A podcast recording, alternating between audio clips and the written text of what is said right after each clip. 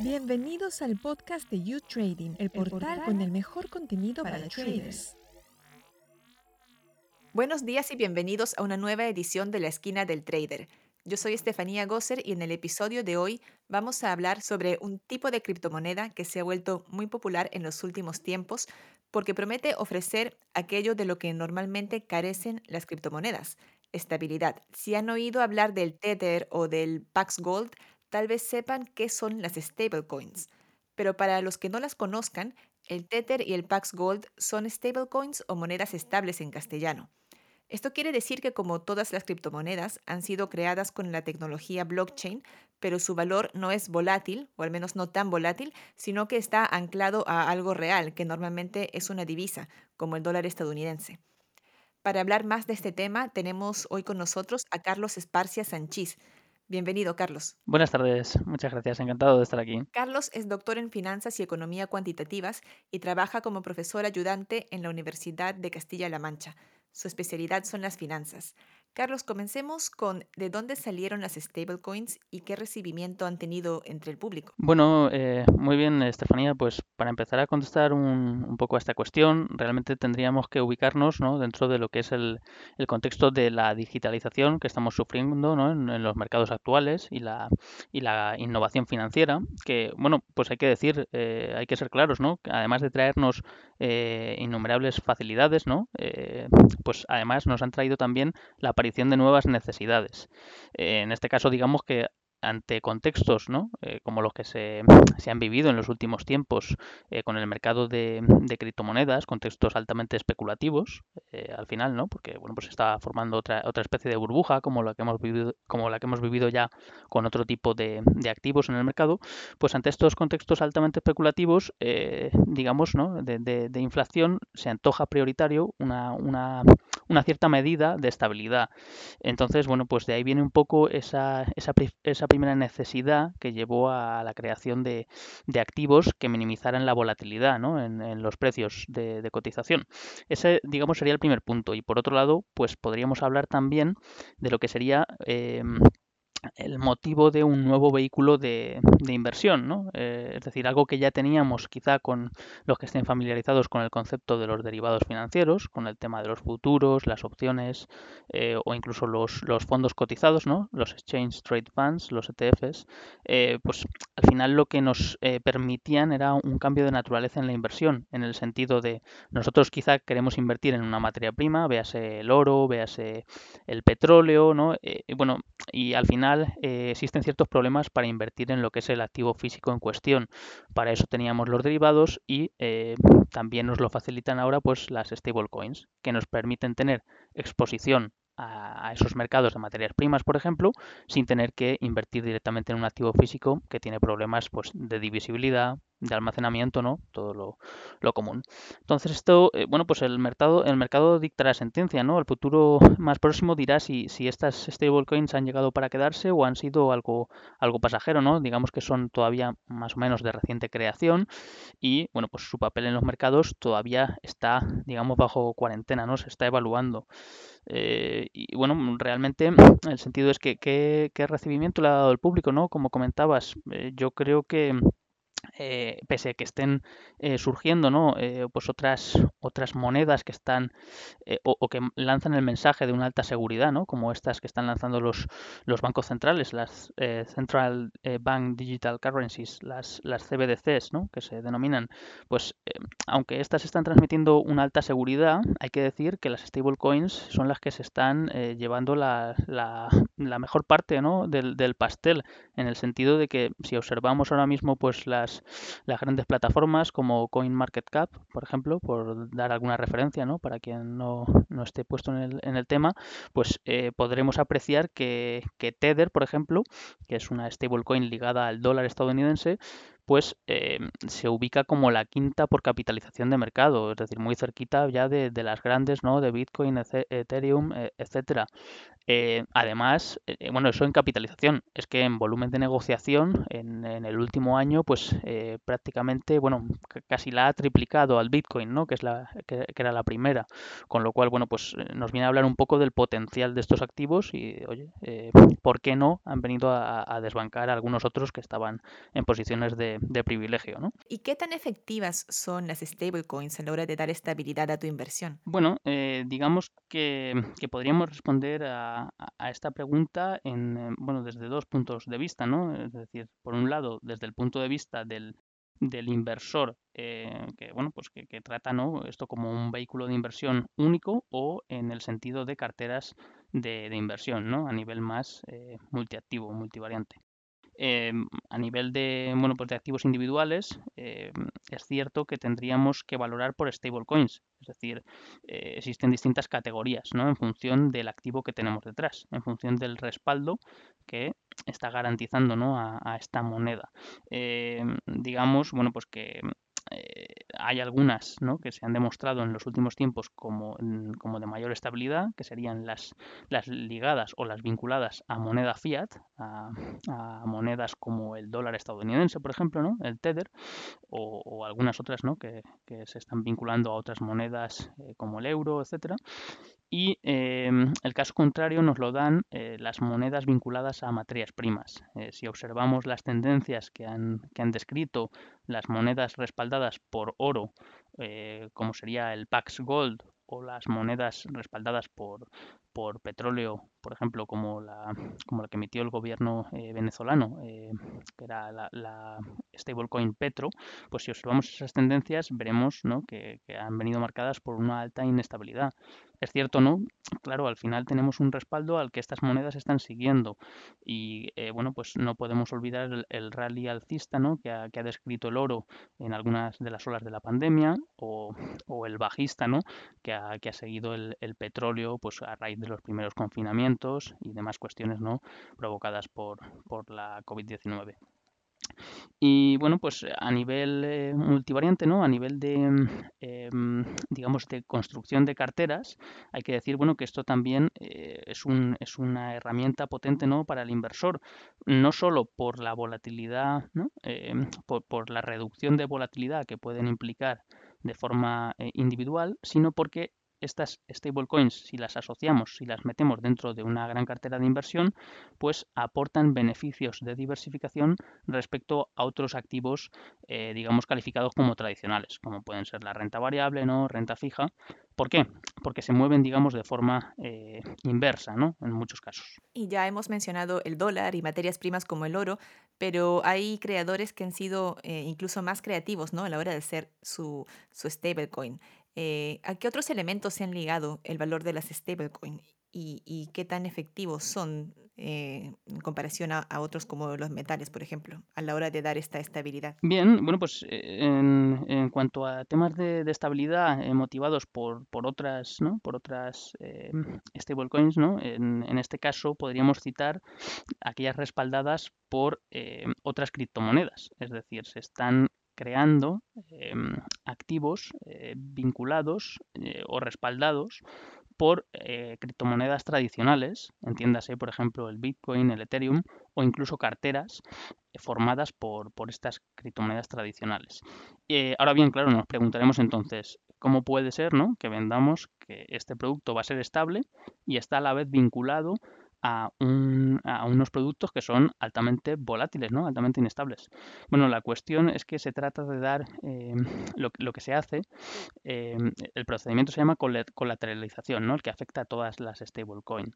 Eh, pero en este caso lo que se suele hacer es sobre colateralizarlas, vaya. Es decir, en lugar de dar un respaldo uno a uno, por ejemplo, como se hace con el Tether, es decir, nos dan un Tether por cada, perdón, un dólar por cada Tether, pues en este caso lo que, hace, lo que se hace es que se da eh, una sobrecolateralización, vaya, es decir, se darían en este caso pues eh, dos dólares por cada por cada stablecoin en, en cuestión.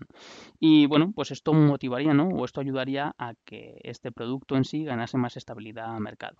¿De acuerdo? Eh, bueno, pues luego eh, otras como las que hemos comentado, ya hemos hablado antes, ¿no? Del oro y bueno, del tema del, del tema del petróleo sería otra de las que han eh, tenido gran repercusión a mercado. Me parece que también hay unas basadas en algoritmos, ¿no? Eso es, sí, Estefanía. También hay otras, cierto es, se me olvidaba mencionarlas, las que teníamos basadas en algoritmos. Estas lo que tratan al final también es de minimizar, como se dice, ¿no? Eh, bueno, pues la volatilidad. En este caso, una medida que se utiliza ¿no? en finanzas, que sería al final la varianza de los rendimientos de estas propias eh, stablecoins. Entonces, minimizando la varianza de los rendimientos, pues conseguimos ¿no? Eh, que estos algoritmos optimicen y proporcionen monedas que a lo largo del tiempo se eh, caractericen o se demuestren como estables. Y a muchos de los inversores lo que les atrae de las criptomonedas es precisamente lo volátiles que son y las oportunidades de multiplicar las ganancias que da esta volatilidad. ¿no? Luego están eh, los que no quieren saber nada de criptomonedas porque son más cautos y, piensan que no, que, que, es una locura invertir en algo tan volátil. Eh, ¿Las stablecoins, entonces, a qué tipo de inversor atraen? Bien, eh, bueno, digamos que el concepto de stablecoin podemos argumentar que tiene dos caras, ¿no? Es decir, por un lado tenemos que preguntarnos si estas stablecoins son tan estables como su, como su nombre indica, ¿no?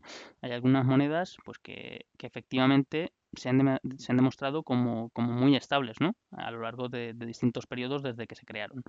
Eh, en concreto estoy hablando de, de la que venimos eh, citando a lo largo de, esta entrevista, ¿no?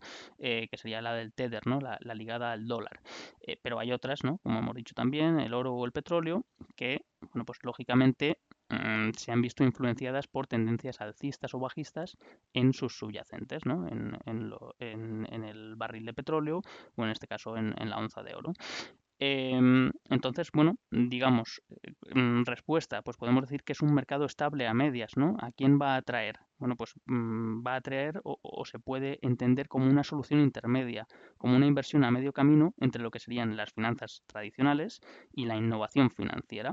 Es decir, no podemos, no podemos decir en este caso que, por ejemplo, las monedas vinculadas al oro que tienen eh, o que presentan una volatilidad superior a lo que sería, por ejemplo, el IBEX, el, IBEX 35, no, vamos a citar el Standard Poor's, ¿de acuerdo? Es decir, tiene una volatilidad que en ocasiones duplica casi a la del Standard Poor's 500, el, índice de referencia de, renta variable estadounidense. Podemos decir entonces que esta inversión eh, es estable, si, superamos ¿no? a, a, la renta variable.